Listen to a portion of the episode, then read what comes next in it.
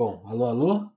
Eu sou o Vinícius Félix, mais uma edição do Telefonemas, nosso podcast de conversas, de entrevistas. É, lembrando que o Telefonemas está lá no Apoia-se, então quem quiser assinar, ajudar o nosso podcast a ficar no ar, é, cheguem por lá, tem as informações aí na descrição. E vamos direto para a conversa hoje. Estamos aqui com o Guilherme Felite. Falei certo, Falou. Guilherme? Se apresenta aí, por Acertou. favor. Olá, eu sou o Guilherme Felite, eu fui jornalista durante um bom tempo da minha vida, faz três, quatro anos que eu saí dessa vida miserável e virei programador. Mais, mais um ex-jornalista aqui, Guilherme. Tá cada vez mais comum eu entrevistar ex-jornalistas, assim. Não encontro mais jornalistas, parece. É, não, não, é, um, não é um momento muito bom para jornalismo em termos de modelo de negócios. Então, o, o jeito é sair. Sim, sim. Mas é engraçado, porque eu acabei te encontrando por um fato jornalístico que você pegou, e acho que é o primeiro comentário que a gente vai fazer aqui na nossa entrevista. É, quem acompanha o Telefonemas há algum tempo já, já deve ter ouvido esse assunto por aqui, né? Eu entrevistei a Yaso, que analisou um pouco dos de como o, YouTube foi um pouco leniente com o conteúdo de extrema direita. E, e já entrevistei bastante youtuber de, de esquerda, né? Que, que, que fala desse assunto pelo viés de quem tá ali é, fazendo material contrário, né? Ou de alguma forma tentando ocupar aquele espaço de uma outra forma, né? Sem querer ser repetitivo. Mas você pegou, Guilherme, uma- fez uma análise muito interessante de uma certa mudança aí, né? Os, os youtubers começaram a apagar, os youtubers de extrema direita começaram a apagar os vídeos. Eu queria que você contasse um pouco é, essa análise que você fez, como que ela surgiu, você já acompanhava isso, você pegou por acaso, como que foi? Tá. Conta um pouco Vamos começar pela conclusão dessa, dessa e daí eu depois entro na metodologia. Vamos. Tá? Então, eh, eu sou fundador, sou, sou dono de uma empresa de, de análise de dados chamada Novelo. E no sábado a gente divulgou um estudo que, que viralizou no, no Twitter, mostrando que desde maio acelerou muito um processo de sumiço de vídeos em canais de YouTube eh, atrelados, eh, alinhados ao bolsonarismo no Brasil. Eh, a gente percebeu que Aham. a gente faz esse monitoramento desde julho do ano passado. No segundo semestre de 2019, a gente tinha uma média mensal de 391 vídeos que sumiam. Ah, em maio, esse número chegou a mais de mil. E, e a hora que a gente subiu esse estudo, a hora que a gente publicou o estudo, em junho estava em 700. Mas depois da divulgação desse estudo, teve uma correria e alguns outros canais tiraram vídeos. Então, hoje a gente está com 2015 vídeos que sumiram da- do- dos canais bolsonaristas, que é um recorde de longe desde julho de 2019. Ah, coincidência ou não, é, esse, esse período aí, a partir de maio, ah, foi também que aconte- é, aconteceu ah, ah, algumas diligências práticas do inquérito de fake news instaurado pelo, pelo STF, pelo Supremo Tribunal Federal. Ah, dia 27 de maio teve uma operação de busca e apreensão ah, que, que conduziu e, e- e- entrou na casa e, pegou documentos de alguns desses youtubers que estão na lista que, que a Novelo analisou. Entendi. A maneira como a gente fez isso, basicamente, acho que dá para voltar um pouco mais no tempo, que é o seguinte: ahm, quando a gente Hum. fala em dados no Brasil, essa discussão acaba ficando muito concentrada em Twitter, em Facebook e acho que nos últimos dois anos em Instagram. Ah, e no fim das contas, não se Certo. dá tanta atenção para o YouTube, que é uma comunidade absolutamente gigantesca, continua crescendo num ritmo enorme e, e ao contrário das outras redes sociais, atinge um, um- não atinge demografias específicas. O YouTube pega absolutamente todo mundo no Brasil. Né? O brasileiro tem, tem uma paixão por televisão, né? a, a nossa cultura é muito permeada por isso. Eh, por isso não parece aleatório Muito televisiva. que o Brasil goste tanto do YouTube. E, mas eh, eu tinha uma percepção que faltavam algumas análises sobre isso. E, e faltavam análises também sobre como essa, essa, essa adoração à televisão no Brasil ah, transborda para a política. Né? É inevitável que isso ia acontecer. Então, a gente está analisando o YouTube desde o começo da novela, que foi em agosto de 2018. É, a gente já fez alguns outros estudos sobre isso. O primeiro que a gente fez mostrava uh, como foi a evolução do, do trending. Né? O YouTube tem um ranking que você pode entrar lá agora e ver quais são os vídeos que estão mais bombando na plataforma. Ele chama em inglês trending, no Brasil ele foi traduzido para em alta. Uh, e a gente Sim. Eh, tabulou, guardou as informações do segundo semestre de 2018, durante a eleição, inclusive, para entender como é que o, essas figuras políticas uh, apareciam no trending. Né? E a gente percebeu que uh, nenhuma figura teve tanta projeção como o agora presidente Jair Bolsonaro. Assim, o Bolsonaro, durante oh. o segundo semestre inteiro de 2018, sempre foi a figura, e daí quando a gente fala figura, a gente está falando de partido, movimento ou político, uh, sempre foi a figura que mais foi citado diariamente no YouTube, no YouTube Trending Brasil. E teve alguns picos uh, claros que a gente viu, né? Se for, for pegar o gráfico, o dia da facada teve o maior pico e o dia da confirmação da eleição dele no segundo turno teve esse segundo pico. É, não teve momento nenhum em que qualquer um dos outros partidos ou políticos chegou a se aproximar do Bolsonaro em termos de projeção no YouTube. Um, e Entendi. mesmo quando você vai analisar os dados, uh, não só no gráfico, mas quando você vai pegar quais, quais eram os vídeos, um, você percebia que majoritariamente as citações ao Bolsonaro eram positivas, enquanto citações aos rivais, como Lula, como Fernando Haddad, como Ciro Gomes, eram, na maior parte das vezes, uh, contrárias, críticas, pejorativas. Então, a, desde aí a gente já, já tem um pouco de uma ideia desse, de como o YouTube Brasil é um, é um ambiente onde floresce uh, esse, esse discurso mais alinhado à direita, mais alinhado ao bolsonarismo. Que coisa! E, e, e... então foi meio. Vocês, dá para dizer que vocês pegaram isso meio por acaso. Vocês foram estudar o em alta e aquele movimento estava acontecendo porque era 2018, era a época das eleições, assim. Até, até te perguntar uma coisa. Esse processo do em alta, ele é, ele é público? Assim, vocês, vocês conseguem decifrar como que o YouTube decide o que está em alta e o que não está em não, alta? Isso é uma caixa preta, como, como todos os, os algoritmos mais importantes que regem a nossa vida. É, o YouTube tem uma explicação muito básica a respeito disso. Imaginei. Uh, mas eles não entram em muitos detalhes também.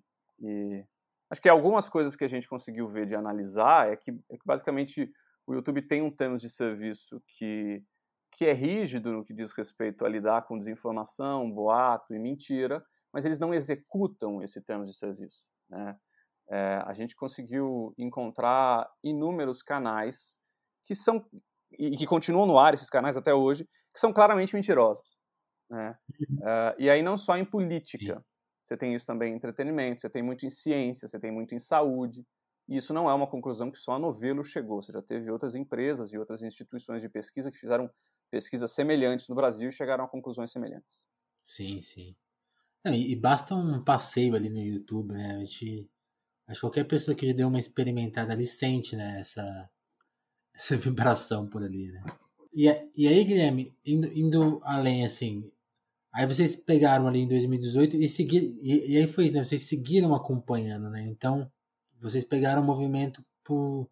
Mas esse não é. Esse, tra... esse trabalho, assim, é, ele é independente da novela? Foi uma iniciativa própria? Porque aí eu queria até que você explicasse um pouco como a novela funciona, né? Vocês têm clientes, mas vocês também fazem coisas independentes? Qual que é o, assim, o espírito da empresa? Cara, é, a, a novela é basicamente um laboratório de inovação no seguinte sentido: ah. é, a gente tem inputs de cliente, sim, mas a gente também tem um espaço em que a, a gente desenvolve as nossas próprias ideias. É, essa coisa de você monitorar os discursos e, e, e, ver as comunidades, principalmente YouTube, é um projeto totalmente nosso, independente nosso.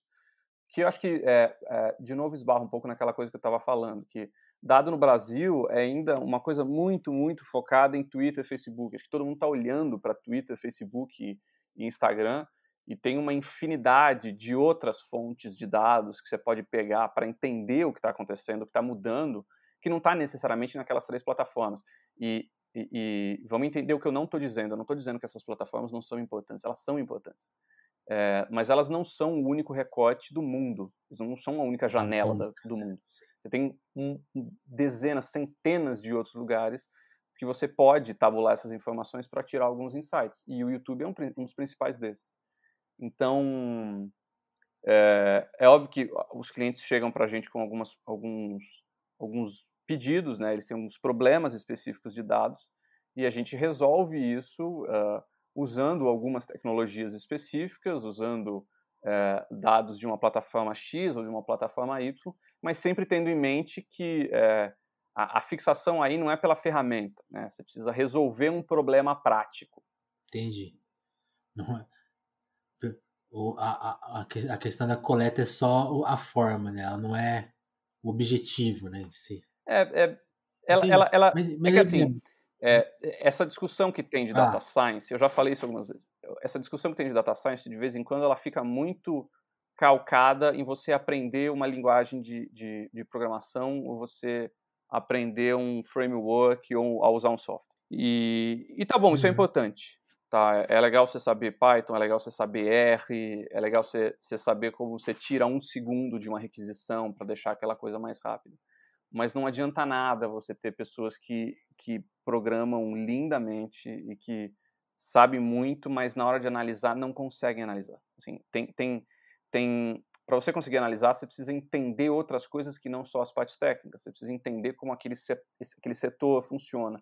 Você precisa entender um, um pouco um, é, onde é que aquela empresa está inserida, tem todo um contexto aí que não é só a parte técnica. E de vez em quando eu fico com a impressão que nessas discussões de data science, né, essa, essa, essa onda de data science que a gente está passando agora, a gente fica muito preocupado em aprender a fazer uma função de Python e deixa a parte mais importante, que é analisar aquilo e tirar alguma coisa relevante lá de lado. Entendi. E aí, e aí acho que entra a sua a figura jornalística, você acha que sim, na, na sua experiência, né? Queria que você contasse um pouco. Até da, de, porque é engraçado, né? A sua carreira jornalística ela sempre foi ali no ramo da tecnologia. Você aprendeu, por exemplo, a programar antes ou depois? Assim, quando, quando que isso apareceu na sua vida? Você já trabalhava com tecnologia e aí quando você acho que, acho que você foi meio forçado a mudar de área, né? Conta um pouco disso. Cara, forçado não. É, eu, eu, sempre, uhum. eu sempre programei. É, eu, quando eu era adolescente, eu ganhava dinheiro Entendi. fazendo página. Página na internet, isso em 96, 97. Ah, legal. Quando ainda era uma. É, quando ainda dava para vender serviços assim, sem saber muito. É, eu, eu acabei, eu entrei no jornalismo, acabei indo cobrir tecnologia e negócios por uma questão de era muito, era, eu tinha uma facilidade muito grande. Eu conhecia aquelas coisas, eu sabia explicar e fui meio que ficando. Assim, eu era bom, uh, as pessoas gostavam do que eu escrevia e fui ficando ali. Uh, fui, fui arrumando empregos, fui ganhei uma coluna na CBN e, e, e eu não estou explicando de uma maneira para diminuir meu trabalho. Assim, é óbvio que você, você tem 13 anos numa, numa posição, você, você, você, precisa ser minimamente competente, fazer as suas coisas. Alguma coisa você fez, né? É. é Agora, é, chegou um certo momento da minha carreira jornalística que eu percebi que eu já não tinha mais o tesão de fazer aquilo. E eu acho que isso casou com, com um momento muito difícil que continua até hoje do modelo de negócio das editoras, né? Você é, consegue ver um... As pessoas, basicamente, até eu, nos últimos anos da minha carreira, uh, e não só da minha carreira, mas das, das pessoas, dos meus amigos de redação também, você percebia que claramente as pessoas que comandavam essas redações não tinham muito aquele traquejo tecnológico. Então, era sempre uma coisa muito difícil. Sim. Você tinha gente nova com vontade de aprender e querer aplicar coisas novas, e a galera que estava em cima não, não absorvia muito isso. Era difícil, era, era sempre gastar muito mais tempo em fazer essa catequização, de chegar e explicar o que é, do que propriamente fazer o seu trabalho. E, e numa situação em que as, as, eh, as receitas diminuem, uh, você começa a ver que a, a, aquele Game of Thrones interno, sabe, aquela guerra interna, começa a ficar muito mais importante do que o Sim. que você tá lá para fazer. E isso eu acho uma merda, assim. Eu acho isso um desperdício de energia desgraçado. Então, eu eu estava começando a achar minha carreira, eh, o meu dia a dia meio braçal demais, sabe? Eu, eu tava eu já tinha entendido mais ou menos como moldar a pauta, como fazer, como ir atrás e tal, os resultados eram satisfatórios, e daí eu tinha me colocado um, um objetivo de uh, aprender a programar. Falei, cara, minha vida está muito chata, eu vou aprender a programar. E daí eu comecei a aprender a programar sozinho, comprei livro, pedi ajuda de alguns amigos programadores, e quanto mais eu programava, mais eu queria programar. Uh, então, eu, eu, eu, tentei introduzir algumas coisas disso na, na época negócios, né? Eu trabalhava na época negócios, na época. Uh, a, a editora Globo, de uma maneira geral, não foi muito não acolheu muito as minhas iniciativas. Tinha eu e um outro jornalista que a gente tentava, fez oficina lá dentro para ensinar jornalista. A gente limitou, falou assim, não, a gente só pode ter uhum. 30 vagas, porque a gente achou que ia lotar, e foram quatro pessoas. um, e daí, tipo, a gente faz, fez, fez coisas interessantes que não lá dentro não teve nenhuma reação e tal. Então, no em dezembro de 2016, eh, eu fui demitido por meu grande alívio. E daí eu resolvi parar para pensar o que, que, eu queria fazer da vida, assim, porque estava claro para mim que voltar para a redação não era mais um caminho. Não queria mais aquilo, né? Uhum. Era trocar seis por meia dúzia. Sim. E daí eu percebi que eu queria fazer alguma coisa que envolvesse dados. Uh, o mercado brasileiro de dados estava começando a engatinhar ainda, né? Você tinha uh, isso em 2016, 2017 você tinha um movimento que já estava rolando nos Estados Unidos e na Europa, que eram basicamente operações pequenas que ajudavam as empresas grandes a lidar com os dados. E daí eu falei, bom, é isso que eu vou fazer. E daí nasce a Novelo, eu fico 2017 inteiro bolando isso, eu tiro um sabático para estudar também, e a, e a novela nasce em 2018. E, e desde então estamos aí. Saquei. E aí, e aí é, um, aí é um movimento curioso, né? Porque se naquela época que você estava dentro da empresa havia um desinteresse, o... depois você voltou, a... eles viraram clientes, né? você começou a trabalhar para para eles, né? Você... não, eles esse, viraram... desinteresse continua. Não? Esse desinteresse continua. Continua? Eu é, achei que era... Assim, não, é, o que a gente tem, assim, não, não vamos confundir instituições com pessoas, tá? É, as pessoas, as, hum, as pessoas estão interessadas. É inegável que as pessoas estão interessadas. As instituições é, pelo pouco que me chega agora, vamos deixar claro, eu não faço mais parte desse mercado. Eu tenho ainda um contato, eu tenho um contato bissexto com algumas dessas pessoas, mas quando eu sento para tomar um café com amigos que continuam na redação, eu vejo as reclamações deles são exatamente hum. as mesmas reclamações que eu tinha em 2015, 2016.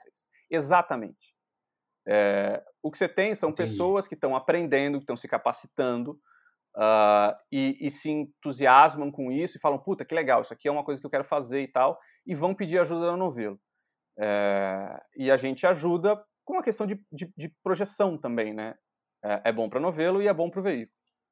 Uh, mas não, não, não, não eu, eu, sinceramente não vejo uma grande mudança em termos de veículos. É óbvio que você tem veículos que fazem coisas melhores que os outros. Eu acho que, por exemplo, o Estadão é um veículo que, que tem um núcleo de dados que é excelente. Sim, sim.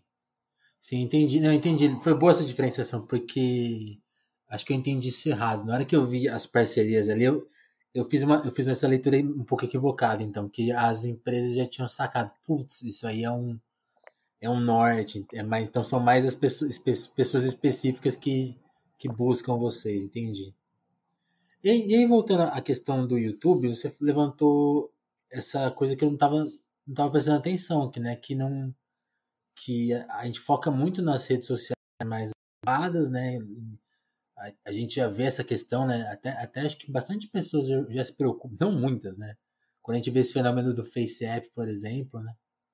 Mas muita gente agora já se preocupa com dados, né? E, e procuram as coisas de segurança.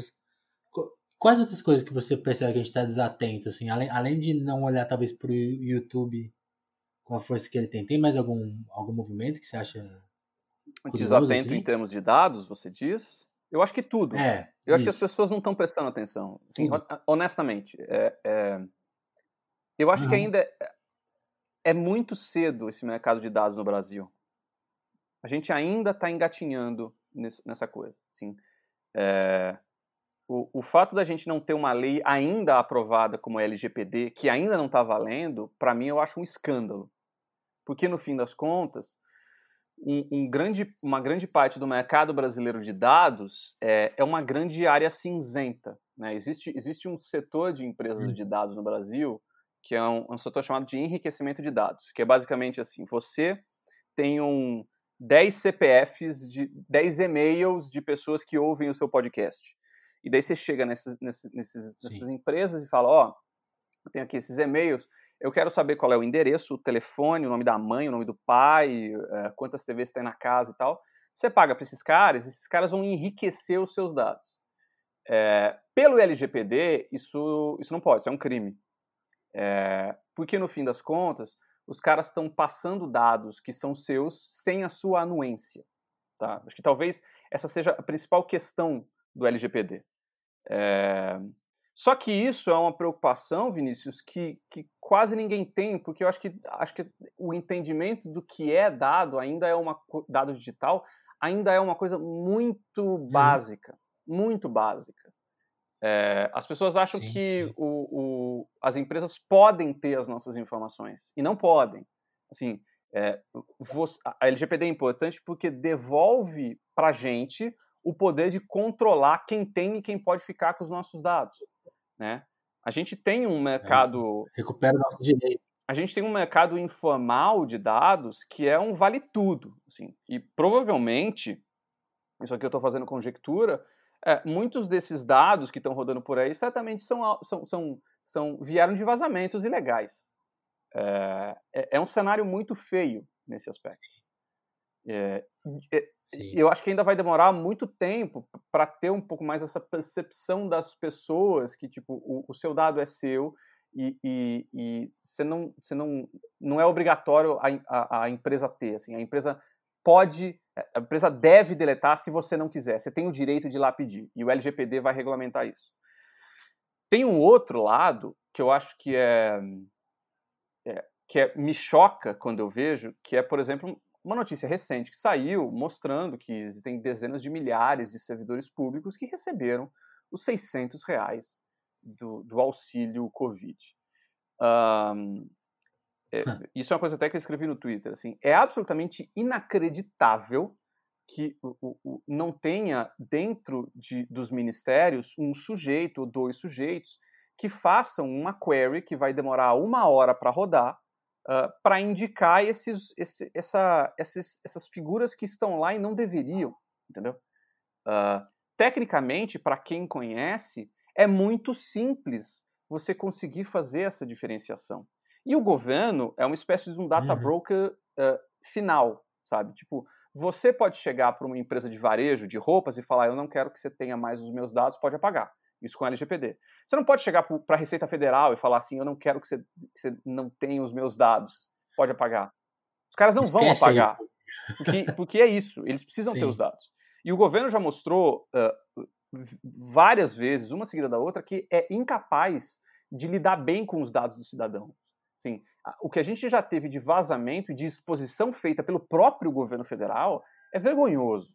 É, assim como é vergonhoso Sim. também ver que você tem inúmeros desses bancos de dados e, e, esses bancos de dados eles, eles não se conversam. É óbvio que, partindo do pressuposto que o governo não é muito bom nisso, você precisa ter políticas muito rígidas para permitir esse cruzamento sem que haja troca de banco de dados. Isso, isso existe, está documentado. O Detran do Rio de Janeiro estava trocando banco de dados com o TSE.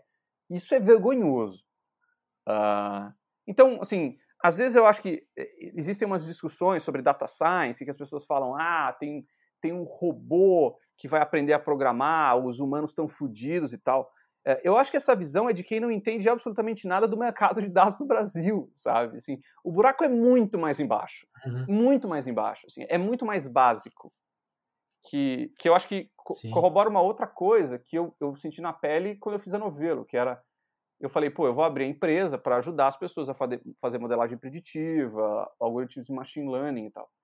E, e daí existe muita empresa, diria que a maioria das empresas, que me procura e eu explico, a gente senta para conversar, eu explico e as pessoas ficam entusiasmadas e falam assim, tá bom, Guilherme, onde é que estão os meus bancos de dados? Eu falo, pô, quem devia ter que saber isso é você, não sou eu. Então, tem um processo, antes da gente pensar em machine learning, em automação e tal, isso, obviamente, já está rolando num grupo muito pequeno de empresas, mas tem uma multidão, assim, a imensa maioria das empresas no Brasil, que ainda tem que fazer um passo muito mais básico, que é uma faxina, que é limpar a casa, que é entender quais dados tem, onde é que estão esses bancos de dados, você tem acesso a esses bancos de dados, porque de vez em quando tem empresa que demitiu o administrador de database e o cara levou a senha embora e ninguém percebeu esse tipo de coisa. Então, você tem que organizar essas coisas para daí começar a partir do ponto zero, entendeu? Esse é o cenário que a gente está. Sim, saquei. É, não. Eu tô pensando, eu tô tentando lembrar de, de histórias de redação, assim, de.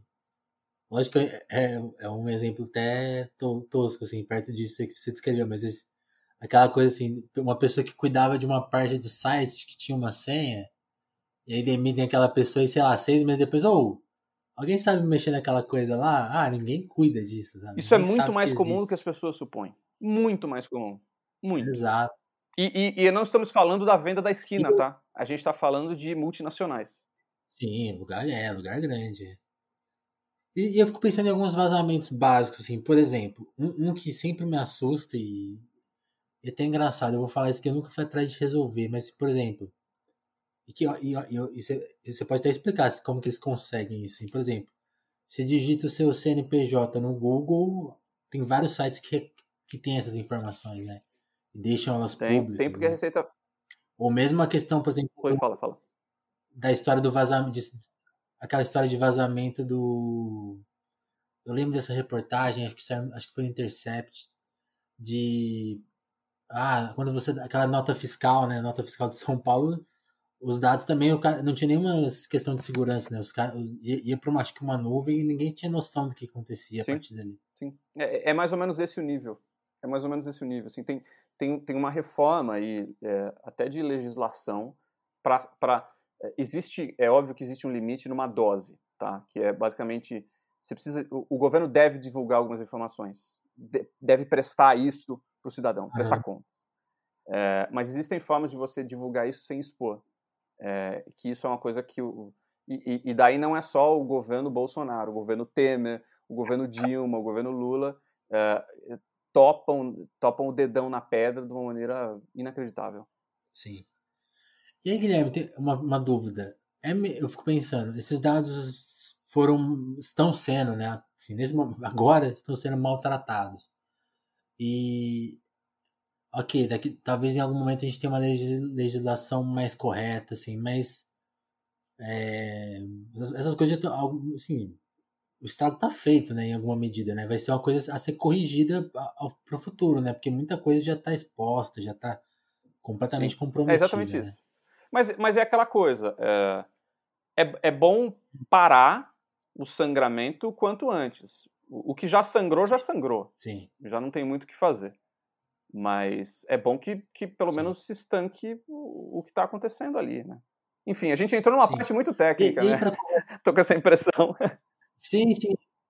Sim, eu ia até fazer uma pergunta para deixar favor, um pouco menos abstrato, assim.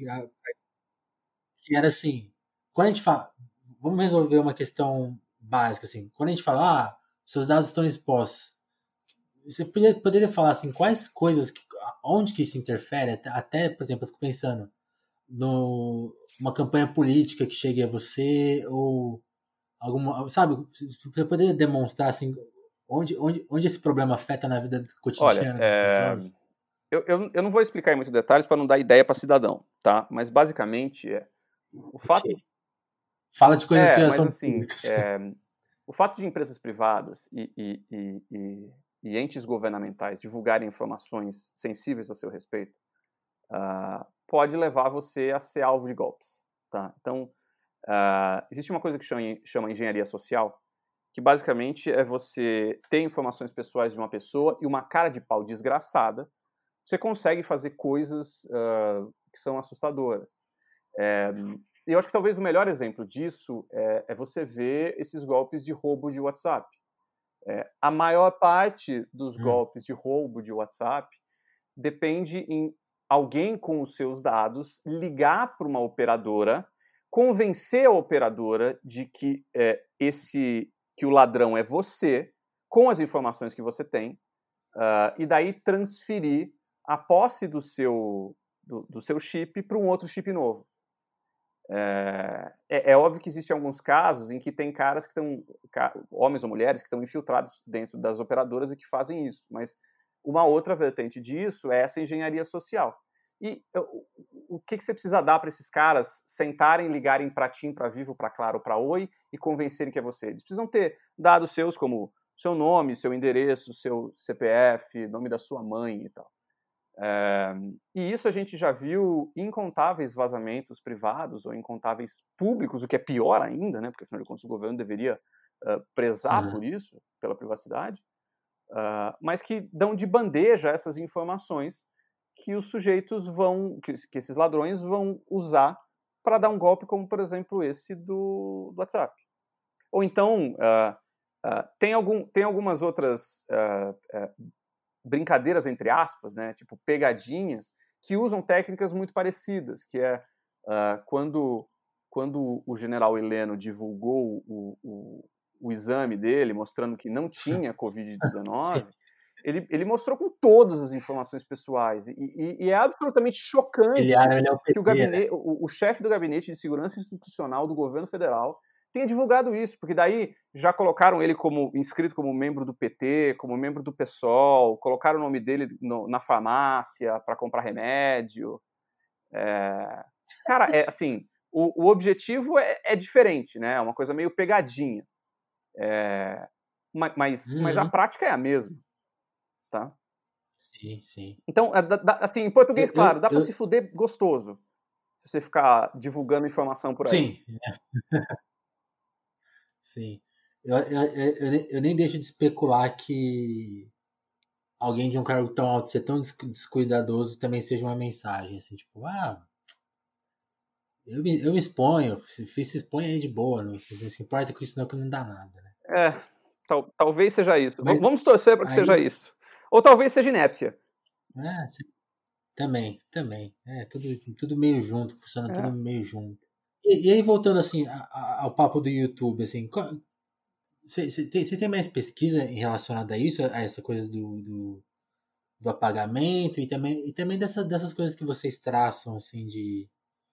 Porque vocês também captaram essa coisa da radicalização no YouTube, né? Você poderia comentar mais sobre isso? Cara, é, a, gente, a gente tem feito alguns outros estudos e vai fazer alguns outros. Então, semana que vem a gente deve publicar um muito parecido com o que a gente fez da direita para a esquerda para mostrar se existe hum, algum um movimento parecido. O que, o que já dá para adiantar é que é, os, os números de engajamento e de alcance dos youtubers de esquerda no Brasil são muito menores que os youtubers de direita. Assim, muito menores. Se você vai, vai botar numa fila indiana é, esse, os youtubers de direita e os youtubers de esquerda em, em, em número de followers, né? Uh, o, o, o, de esquerda uhum. mais seguido aparece na quinta, sexta posição. Né? Os, os, quatro, cinco primeiros são de direita. É, o, que, o que mostra também uma espécie de um zeitgeist, digamos assim. Né? O, o, o, o, o Bolsonaro, de uma certa maneira, soube explorar muito bem essa, essa, essa vontade do, do, do, brasileiro por mudança depois das manifestações de 2013, e isso inclui o YouTube. De uma Sim. outra maneira. Eu posso te contar Pode, uma historinha assim que eu pesquisando? Sei, você deve saber, lógico, mas é muito curioso isso porque é, eu tava vendo uma análise do Bruno Torturra sobre ele estava contando assim, a primeira vez que ele viu a frase Bolsonaro presidente foi, ele falou assim: "Ah, tava na manifestação de uma manifestação a favor dele, era acho que em 2011 assim. E aí eu fui pesquisar, assim, a coisa do Google, né? Assim, dar um Google básico, assim, Bolsonaro 2011, né? E aí, e aí foi um ano que teve bastante matéria sobre ele, assim, ele saiu bastante na imprensa, deu entrevista na Playboy, apareceu em programa de TV, e aí, aí o programa de TV repercutia, porque ele sempre falava alguma frase, e alguns sites faziam matéria sobre ele, e a partir dali ele virou meio com uma figura da internet, né? Virava meme, né? Tem, tem essa, tem, ele começou ali talvez isso. Só que é engraçado, porque em 2010, 2009, ele não era, o que eu percebi na minha pesquisa, ele não, ele não era tão associado ao entretenimento, ele não repercutia na imprensa mainstream, assim, né, oficial. Só que onde, onde que ele já tinha material, assim, com todas as características atuais de byte, né, esse título forte, chamadinha tal, no YouTube. O, o Carlos Bolsonaro já tinha um canal de YouTube que que eles ficavam pondo vídeo lá alimentando aquela, aquela maquininha, assim. Acho, acho que tinha é um trabalho de 10 anos. É. Eles não chegaram ontem. É, eu acho que eu vou eu completar, complementar a sua história com, com um exemplo que eu acho muito emblemático dessa diferença entre o uso de internet por direita e esquerda no Brasil. Tá? É, já, a gente já ah. teve várias apurações que saíram super bem feitas de veículos e jornalistas relevantes com credibilidade, mostrando como o Bolsonaro entendeu lá por 2016 que essa coisa do WhatsApp era muito poderoso para eles e como eles já estavam tentando, uh, já estavam montando e organizando esses grupos desde lá. É, o Globo faz uma, operação, uma, uma apuração muito boa a respeito disso. É, então, quando chega 2018, uhum. a máquina de comunicação já está pronta, azeitada e rolando numa velocidade incrível. Tá? Uh, bom, o, o, o, o Lula está preso, ele não consegue concorrer, né? o TSE o tira da, da entende que ele não pode uh, participar. Fernando Haddad é o candidato do PT em 2018. É, uma das, das iniciativas que, que, o Haddad, que a campanha do Haddad anuncia pra, pra, pra, na campanha para mostrar uma espécie de um uh, eu, eu, estou ligado em tecnologia foi registrar o, o, o, programa de governo no blockchain, que é a tecnologia por trás do Bitcoin. E, e eu trabalhei em tecnologia, durante cobrindo tecnologia em 13 anos. O blockchain é uma tecnologia que mesmo gente de tecnologia não, não tem patavinas de ideia de como funciona. Uh, é, é, uma, é uma tecnologia que, pelo menos as pouquíssimas aplicações práticas que a gente encontrou hoje, que não sejam banco de dados, envolvem Bitcoin e outras moedas. Um, então, me parece, a hora que você, você coloca essa coisa uma na frente da outra, você percebe a distância que tem entre o Bolsonaro fazer os seus grupos de WhatsApp que é basicamente o aplicativo mais usado no Brasil. Você tem pesquisas mostrando que eles estão em 99% dos celulares. E o Haddad registrando o plano de governo numa tecnologia que mesmo gente que entende de tecnologia não sabe o que é. Tá. Assim, é impressionante. Sim. É impressionante esse, esse, descasamento, essa disparidade de, de entendimento do, do, impacto da tecnologia no mundo real. Uh, o que, o que conversa com outro assunto também, que é a hora que você senta para ver, nesse levantamento que a gente, a gente já fez de direita e vai fazer de esquerda, a hora que você vai ver os, os canais de direita e os canais de esquerda, a linguagem são, as, as linguagens são radicalmente diferentes. Assim, a, a, o, o, pessoal de direita sabe trabalhar com meme. E aí é, pode-se argumentar que eles cruzam muita li, muitas linhas da decência, da ética, até do crime. Uh, a maneira como eles tratam, por exemplo, a Joyce Hasselman é, é, é, é inacreditável. Uh, Sim. E, e é, muito longe de né? defender a Joyce Hasselman, não é isso. Uh, mas é, sim, sim. É, é, um ódio destilado. e eles têm uma linguagem que é muito mais pop, que é muito mais meme. Né? O, MBL, uh, goste-se ou não da postura dos caras, eles têm uma linguagem que apela, que tem apelo para os jovens. Isso é inegável. E quando você vai ver os, o, o, outro lado, assim, os, os youtubers de, de, esquerda, é sempre uma coisa mais sentado em frente da câmera falando, assim, uma espécie de um textão de Facebook oral, sabe? É, é muito diferente a maneira como eles preparam o conteúdo para ser consumido. O que não, não me assusta Sim. ver que um tem muito mais engajamento que o outro. Quer dizer, me assusta não, não me é, surpreende. É, mas, Sim, sim. É, eu acho que tem isso, eu acho que são. Tem a dificuldade, né? Tem.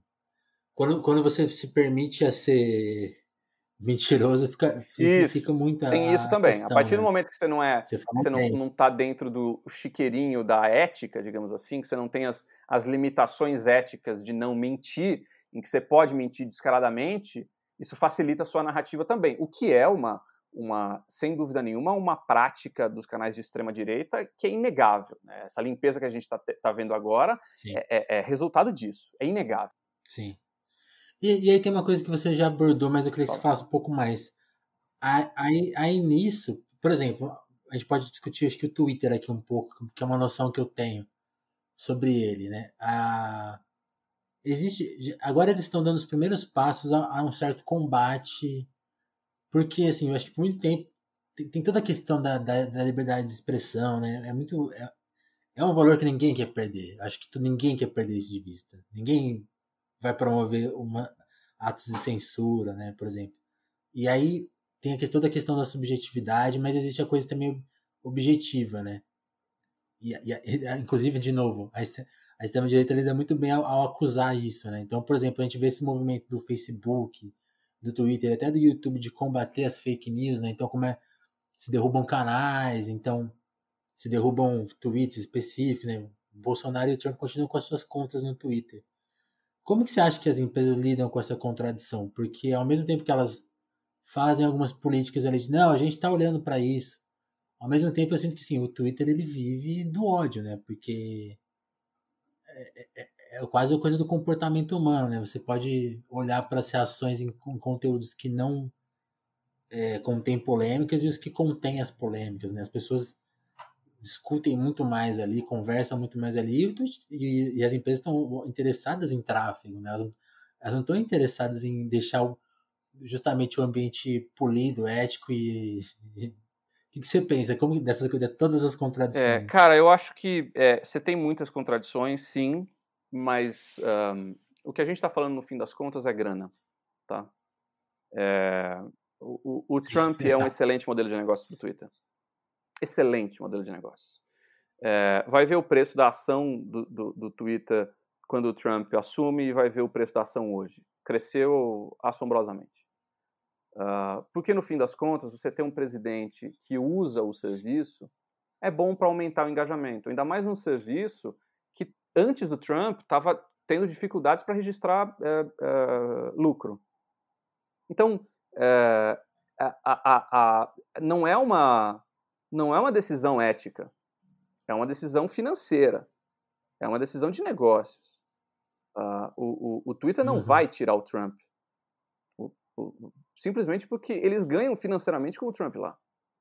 Uh, é óbvio Sim. que agora existem, eles começaram a fazer algumas, algumas restrições, é, checar as informações, uh, o que é bom, tendo em vista que, que que, enfim, você tem, de novo, é uma metralhadora de mentiras a campanha do Trump, a gente sabe disso. Eh, não só a gente sabe, você tem jornais uhum. lá de fora que mantêm o placar das mentiras que foram, que foram ditas para ele diariamente. Uh, mas eu não consigo não atrelar essa iniciativa agora do Twitter com essa péssima fase uh, política que o Trump está passando. Né? É, o coronavírus, a, a, as investigações que ele sofreu, a, a morte do George Floyd, essa, essa comoção popular justíssima, justíssima, é, tá, tá, tá, tá, tá impactando muito negativamente a campanha dele.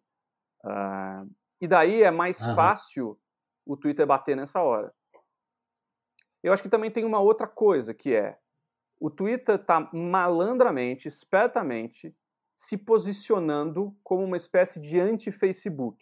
Eu acho que nessa história, a, a, a, postura indefensável. Você pode falar muita coisa do Twitter. Falar, ah, podia ter feito antes e tal, mas é inegável que eles estão fazendo uma Sim. coisa agora. Sabe? É inegável. Por mais que cheio de senões. Uh, quem tem uma, uma, postura indefensável é o Facebook. Indefensável. Assim, uh, a, a, postura do Mark Zuckerberg frente às mentiras do Trump, a aproximação uh, que os dois têm e essa semana, inclusive, ontem o New York Times publicou uma apuração sobre um, um jantar fora da agenda dos dois há alguns meses. É claramente uh, um, um, uma aproximação de interesses. O Facebook, por um lado, tem o interesse de não sofrer nenhum tipo de sanção antitrust. O Facebook hoje é um monopólio não regulamentado.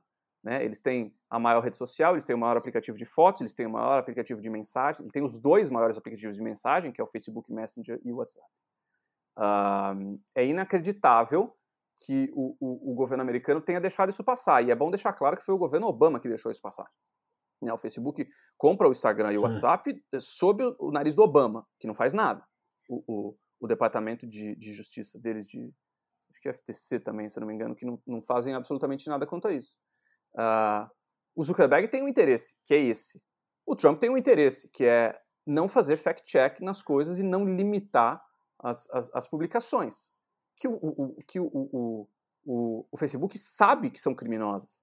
O, o Trump estava publicando na semana passada anúncios com um triângulo vermelho invertido, que é um sinal para identificar judeus em campos de concentração. É o clássico dog whistle. E o Facebook, uh, uh, o Zuckerberg, no, no último mês, está tentando eh, desculpar o indesculpável, que é, é, se colocar numa posição que ele fala: eu não concordo com isso que o Trump está fazendo, mas eu preciso uh, defender o free speech. E não tem absolutamente nada de free speech, free speech nisso. É, é conteúdo criminoso, Exatamente. é discurso criminoso. Então, fica uma coisa de uma mão lava a outra. É, o Facebook uh, afasta a possibilidade de, de, de, ter qualquer tipo de sanção, o que agrada muitos investidores. Você pode ver que uh, o preço da ação do Facebook está lá em cima, eles continuam crescendo que nem um cavalo, uh, porque no fim das contas, quem o fiel da balança aí é o investidor. Se o investidor está feliz, o Zuckerberg vai continuar fazendo essas barbaridades. É, Foda-se se está tá, desmontando a democracia, ajudando a desmontar a democracia em vários países, ou se está tornando a vida de bilhões de pessoas mais miserável. E o Trump, por um outro lado, se sente mais seguro de que aquela estratégia de comunicação uh, eleitoral, baseada em mentira e baseada em crime, porque afinal de contas você fazer propaganda eleitoral usando o símbolo nazista é crime na legislação americana e na legislação brasileira, não só isso, né, em qualquer país civilizado do mundo, Uh, essa campanha vai continuar uhum. com, com pouquíssimas sanções. Tipo, sanções só se as pessoas descobrirem. Que foi o caso desse da semana passada. Então, é, só para embrulhar tudo, Sim. é grana. É grana. E, e aí você falou uma coisa importante, né? A questão da. Quando, quando, quando a coisa está nesse grau de, de parceria, digamos assim, né? O que resta é, é, a investigação e o acompanhamento público, né? Então, esses dog whistles, né, que a gente viu, até no Brasil tá rolando isso, com essas coisas com associações associações com coisas nazistas, né? E e aí, e aí ok, no, no Twitter, no Facebook a gente vai pegar. O cara fez isso, a gente pega, denuncia, faz um estardalhaço. Como que você acha que, as pessoas, que a gente vai lidar com o WhatsApp? Que é a caixa preta da caixa preta, assim. Eu não sou muito otimista. Honestamente. De novo, porque o Zuckerberg tá, tá responsável. É, já tem algumas algumas medidas que o Facebook fez para que o WhatsApp fez para diminuir né, a viralidade das mensagens. Mas no fim das contas, a gente tem um sujeito que comanda a maior máquina de comunicação que a humanidade já viu. Assim, ninguém uh, na história teve tanto poder, controlou tanto a comunicação da humanidade como Mark Zuckerberg. E o Zuckerberg ele não pode ser demitido. Hum. Essa é a sinuca de bico que a gente está. É, se esse sujeito decide que não vai ter restrição nenhuma em viralidade de mensagem no WhatsApp, está decidido. É, a única maneira que existe de, de reverter isso é um governo, governo americano, que vai aplicar sanções. Quebrar que vai que vai entender é. o mercado e, e, americano, de, não só, mas o global de tecnologia vai falar a ação dessas empresas, não só o Facebook, o Google também entraria nessa, a Amazon também entraria nessa, mas falar essas empresas, elas elas estão a ação delas está diminuindo a competitividade do setor. Sim, é, o que o Facebook fez com o Snapchat, copiando a função do Snapchat no Stories do Instagram, é, deveria ter acendido todas as luzes vermelhas dos departamentos de competitividade dos Estados Unidos. Todas. Porque, basicamente, o que você está fazendo é, é, que nem a história de Cronos. Né? Você está pegando as pessoas pequenininhas, que um dia vão crescer e vão virar uma, uma ameaça real a você, e você está matando no ninho o Cronos na mitologia vai lá e come os filhos, porque é, é, é alguém diz para ele que um dos filhos vai uh, um dia vai crescer e vai matá-lo. A esposa do Cronos, sabendo disso, é, esconde o último filho, que é o Zeus. E o Zeus Sim. mata o Cronos. Uh, por enquanto, o Cronos está comendo. Assim, não tem absolutamente nada que consiga pará-lo, a não ser que você tenha um Ninguém governo que vá lá e aplique essas sanções. Mark Zuckerberg não vai acordar um dia, ter um ataque fulminante de consciência e vai falar: quer saber? Eu vou separar minha empresa para melhorar a competitividade do setor. Não vai. É, é na mão desses caras que a gente está. Sim. Ah, só deixa eu fazer uma propaganda. Sim, é. Eu tenho um podcast chamado ah, Tecnocracia, já que estamos falando de podcast. É, que fala sobre os, os, os lados não tão bons da tecnologia. Então, desde que eu comecei a cobrir tecnologia, você vê uma, uma cobertura que é muito otimista, né? que é uma coisa até meio ufanista. A tecnologia vai ajudar, é, é, só vai resolver os problemas e tal. E a gente já está há 15 anos nessa toada e você já começou a ver alguns exemplos explícitos de problemas muito sérios que a ascensão da tecnologia introduziu na nossa, na nossa vida. O principal deles eu acho que é a desigualdade. Né? Acho que a, a desigualdade uh, social que a gente vê brutal no Brasil está sendo replicada numa escala global uhum. com essas empresas continuam crescendo de uma forma absolutamente enorme, mesmo com o, o, o planeta inteiro é, financeiramente derretendo com o Covid-19. Então, é, tem um, um, episódio do Tecnocracia do começo do ano que fala exatamente sobre monopólio e, e qual que seria a melhor solução para isso. Se você tiver interesse, por favor, procure em todas as suas plataformas de, de podcasts. Boa, boa. Eu, eu, eu gosto que o nome Tecnocracia e o nome Telefonema são quase conversam entre si. E, e tem isso, né, que você falou, a Amazon ficou mais rica. Todas ficaram mais né? ricas. Todas as grandes empresas. Todas. Pois é. E, e, tem isso que você falou, acho que tal, tal, talvez a, a, solução de, de dividir as empresas, só, só o governo americano vai ter força para isso. Só. Né? Só. Você vai, você vai imaginar um governo. O CAD, você vai imaginar o CAD brasileiro, que é o, que é o órgão que controla a competitividade, pode tentar controlar alguma coisa no Brasil, mas, mas é, é muito difícil. Eu, eu, eu não apostaria meu dinheiro nessa, nessa solução. Aí, Guilherme, até aproveitar que você falou em Brasil. É... O Brasil está fazendo algum. O Brasil tá fazendo alguma coisa interessante na área de tecnologia que você queira destacar? E, e, e aí uma segunda pergunta. A gente tem, a gente pode fazer, porque o cenário é esse, né? Se, se alguém aqui se destacar, vai ser comido, né? Já, eu, eu acho que assim, é meio impossível se destacar e se destacar, vai rodar logo, né? O que, que você pensa? Cara, é, eu, eu, um dos podcasts, um dos episódios de Tecnocracia que mais fez sucesso é um que chama O Próximo Facebook Não Virá do Brasil. Que é. A gente é. também tem, tem uma coisa ufanista de. É, uh, o Brasil, o país do futuro, o próximo Facebook vai vir daqui, e não existe a menor chance disso acontecer. A menor chance, sim. É, o Brasil, a tecnologia brasileira, de uma maneira geral, ela é controlada por players estrangeiros. Né? Você tem grandes empresas estrangeiras que atuam no Brasil, uh, que acabam, esse dinheiro não é reinvestido, muito desse dinheiro é, é devolvido lá para fora, e você tem muitos fundos estrangeiros que também acabam uh, pegando participações majoritárias em grandes empresas.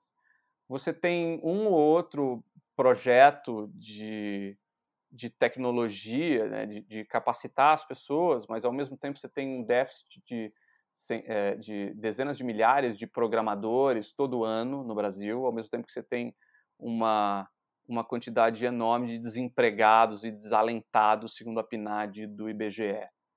Uh, a tecnologia no Brasil ainda é uma coisa de uma elite, assim, uma galera de classe média alta para cima a maneira como a tecnologia chega ao Brasil real é com os, os, entregadores, é com os motoristas de Uber, é com as faxineiras que trabalham nesses aplicativos que você pede uma faxina e o cara fica com 30% sem fazer nada. É, eu não tenho Sim. uma como deu para ver, né? Eu não tenho uma visão muito otimista nesse aspecto. Assim, uh, essas, essas, essas, essas empresas de de, de, de carona, né? Esses Uber 99, essas empresas que fazem compras agora que a gente está fazendo na pandemia, essas empresas de motoboy, de entrega de comida, uh, elas, elas, elas promovem uma, uma situação muito ruim, que é você paga muito pouco para os caras e o governo vai falar nada, não vai falar nada, porque no fim das contas, nesse cenário que a gente tem de crise econômica prolongada, né, desde do, do, do, do segundo governo Dilma e que vai continuar agora com o Covid, provavelmente a gente vai chegar ao fundo do poço agora com o Covid, uh, financeiramente. Eles são uma é, é, é, o governo não vai fazer nada porque basicamente é, são as vagas que tem, sabe? Então você acaba tendo uma informalidade brutal para essas pessoas, uh, ah, para uma imensa maioria de brasileiros e, e assim você não constrói um Brasil entregando um país entregando hambúrguer, é, separando banana Sim. e levando para as pessoas. Assim, não tem a menor possibilidade disso. É, é, assim, eu, o cenário real é todo mundo hambúrguer para quem, né? No, no final. Para a galera mais rica. Então, uh, que, que, é a gente, assim, sabe? Vamos, é sempre bom a gente ter uma noção do que, que a gente está falando de rico. Quando a gente fala de rico no Brasil, a gente não está falando simplesmente dos bilionários, sabe? É, classe média no Brasil, se você ganha uhum. mais de 2, 3 mil por mês, Pouco. você está no topo da pirâmide, bonitinho. Já está lá. Então, assim, é, é bom é. a gente conhecer o que é o Brasil real fora da nossa bolha. E, e, e, e, essa, essa maioria de brasileiros, que é o Brasil real fora dessa bolha, tá, tá fazendo esse trabalho. A tecnologia está fazendo, tá levando esses caras para esses trabalhos. É, existia uma, um, um discurso ufanista que é a tecnologia chegar e e a partir do momento que todo mundo tem é, conteúdo de graça, todo mundo ia conseguir se formar e a vida de todo mundo ia ter uma maior mobilidade social. Uh, e esse discurso é fantasioso, assim, ele é falacioso. Uh, é, é, só você ver os, os, alunos da rede pública de municip, é, é, da rede municipal de, de educação aqui de São Paulo que não tem, não é nem banda larga que eles não têm para estudar, eles não têm celular, em alguns casos não tem é, papel e borracha sabe? É... Esse pois é o Brasil. É. O Brasil é um país pobre. O Brasil é um país desigual. O Brasil é um país sem capacitação, sabe? Com uma educação de merda. É... A tecnologia nenhuma vai mudar isso. Tá, tá muito claro. Assim, tem, a gente tem o risco da tecnologia piorar isso. E, e, aumentar ainda mais a desigualdade. É, é, é, esse o problema que a gente precisa resolver. É isso que a gente precisa ter em mente. Não é o novo filtro do Instagram. Isso é, isso é bobagem. Sim. Eu, eu, eu penso, eu queria encaminhando assim para as últimas perguntas. Você falou, né, que você não é muito otimista. Aí eu fico pensando, quais as soluções que a gente tem em mão hoje, assim? É, é muito difícil abandonar esses, essas tecnologias, né? Eu tô, eu tô conversando bastante com entregadores nesses últimos nesses dias, né? Para até entender essa questão da greve deles, né? Porque uma coisa que é curiosa, né? As, a, a, existência do app, como você bem falou, ela, ela, é um problema em si. Então o ideal seria que não existisse Sim, mas se não existir né? o app, essa galera morre se de fome. Existisse... Exatamente. E aí eles estão lidando com eles estão lidando com essa contradição, porque o, o pedido de, deles na greve é justamente esse. Não, a gente não quer nem a gente não quer nem ser formalizado, porque eu não tenho interesse em, mas quer ganhar mais uma corrente. Exatamente. Cara, é, é. assim, é. para deixar claro uma coisa, é uma situação complexa. Se fosse hum. simples, hum. já teriam resolvido. Mas uh, acho que a gente é. precisa ter um cuidado nesses tempos bicudos em que vivemos para não não cairmos nessa nessa atração aos extremos, que é quando você vê essas discussões sobre isso é tipo ou o cara tá morrendo de fome sem o app, ou o cara tá sendo explorado pra cacete no app, sabe? É, ou é preto ou é branco, sabe? Você não tem tom de cinza no meio. É, Uhum. Ninguém está falando que os apps são uma merda. O ponto não é esse. É o tratamento dos, dos prestadores de serviço que é uma merda. Precisa se resolver isso. Não é jogar o app no lixo. Vamos ser claro quanto a isso. Uh, sim, sim. É, esse é o ponto. É, eu acho que é, é, tem o risco da gente entrar nesses extremismos que, que a, a, daí entra naquela discussão, e desculpe o meu francês, mas entra numa punheta discursivo que, que não resolve nada. Tá? Então, é, o ponto é, precisa melhorar a remuneração desses caras. Esses caras ganham muito pouco. E isso quer dizer o quê? Que a sua corrida do Uber vai custar mais caro, que o seu hambúrguer vai custar mais caro, que a, a compra que você faz no mercado, no supermercado, vai custar mais caro. É, isso precisa ser encarado. Esses preços só são muito baratos porque estão explorando uma, uma, é, milhões de pessoas fodidas na vida. Isso não é justo. Sim, sim, sim.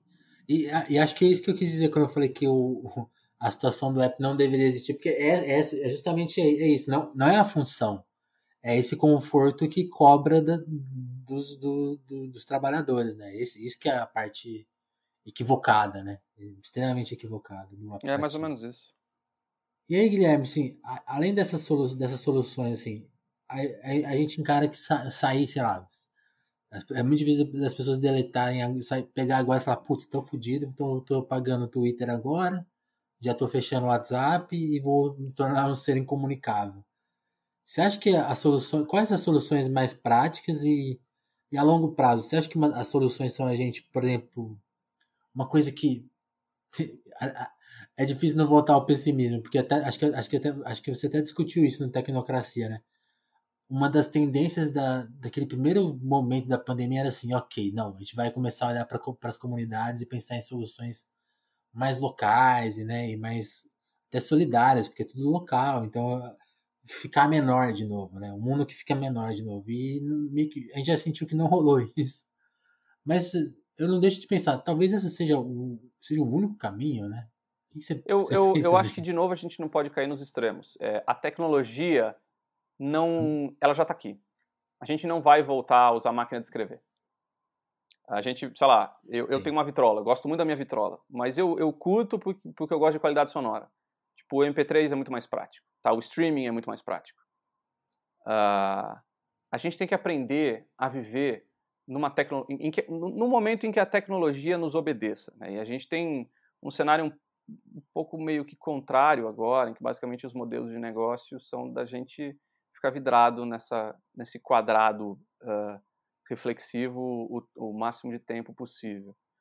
É, isso, uhum. isso, envolve é, abandonar é algumas, alguns hábitos. Né? Os aplicativos são muito bons em criar hábitos da gente, da gente ficar com a cara enfiada no celular. Então, isso envolve, às vezes, apagar alguns aplicativos. Eu já apaguei meu Instagram, eu não tenho Instagram. Tenho Instagram da Novelo, mas eu entro lá só para publicar uns posts falando, olha o que a Novelo fez e tal. Porque era um, era um ralo de tempo desgraçado. É, e, e, eu tenho algumas regras sobre o uso desse tipo de coisa. De novo, é, não é quando, quando você vai fazer essa mudança, não é gostoso, porque você está é, acostumado àquilo, tá? É, é preciso meio que retomar a própria atenção e isso não tem tecnologia nenhuma que te ajude, é você. Talvez o máximo que pode te ajudar é um aplicativo tipo Headspace, que é um aplicativo de medita meditação que eu recomendo para absolutamente todo mundo. Eu uso e é muito bom. Primeira coisa que eu faço quando eu acordo é meditar.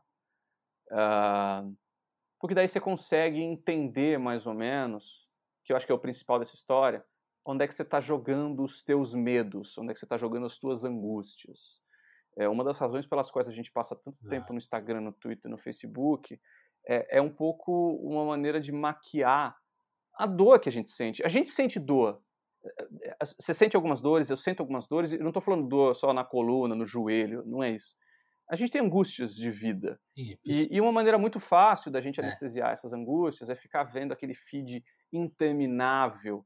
E daí passou duas horas, você nem lembra o que você fez essas duas horas. É, tem um processo. É mais fácil que ver é um mais fácil. Por exemplo. Tem né? um processo de se encarar que não é bom, sabe? Que, assim, desculpa. É bom, mas não é confortável. E, e todas as pessoas que eu, com quem eu converso que passam por esse tipo de coisa, sempre tem gente que depois de ouvir o Tecnocracia me manda mensagem falando: pô, eu me senti, depois de ouvir eu me senti compelido, entusiasmado a mudar. E, e é muito ruim. E o começo, sem dúvida nenhuma, é muito ruim. Mas depois você entra numa fase em que você meio que retoma a própria atenção. E daí você consegue aplicar a sua atenção no que você quer, sabe? Jardinagem, basquete, uh, sei lá, fazer crossfit dentro de casa, as coisas que você quiser. Mas meio que para se expressar de novo e não ficar simplesmente vidrado na tecnologia. De novo, não é abandonar completamente, eu não vou mais ter celular e tal, mas saber o espaço que ela tem dentro da vida. Porque se você não der limite, se você não colocar fronteira, a tecnologia vai tomar a sua vida toda. O trabalho também vai tomar a sua vida toda. Então, é muito mais um processo interno. E daí, eh, eh, talvez algumas pessoas estão ouvindo isso é, é, e estão meio decepcionadas. Não tem panaceia. Não tem panaceia. Precisa, precisa passar por um processo interno. Guilherme, ótimo recado. Até, tinha mais uma pergunta aqui, mas eu, eu não anotei ela tá e eu esqueci ela. Mas essa fala foi tão boa que eu, que eu quero fechar o, o podcast com ela, encerrar, encerrar essa edição Excelente. com ela. Eu queria te agradecer muito pelo tempo, pela conversa, foi muito legal. É, indico que todo mundo busque o trabalho da Novelo. É, tem Twitter, tem o site. E também conheçam aqui o, o, o Guilherme é nosso parceiro aqui, né? Colega de podcast. Vocês vão lá ouvir o Tecnocracia. É, é, é bem, o podcast é bem noticioso, né, Guilherme? Mas acho que dá pra. É legal de maratonar porque dá pra você ver um. um ele, ele, os episódios continuam funcionando com bastante tem um período longo, né, de duração, assim. Dá para maratonar, curtir, ouvir as, Isso. as são, são mais ou menos uns né? ensaios de mais ou menos meia hora, com bastante informação, com, com, com alguns comentários pop, alguma, algumas contextualizações culturais e umas piadinhas ruins de vez em quando também, porque eu gosto muito de piadinhas ruins. Cara, obrigado por, por me receber Valeu, e foi um prazer também, velho. Que isso, imagina, foi muito bom a conversa. Valeu, Valeu Vinícius, um abraço. Um abraço.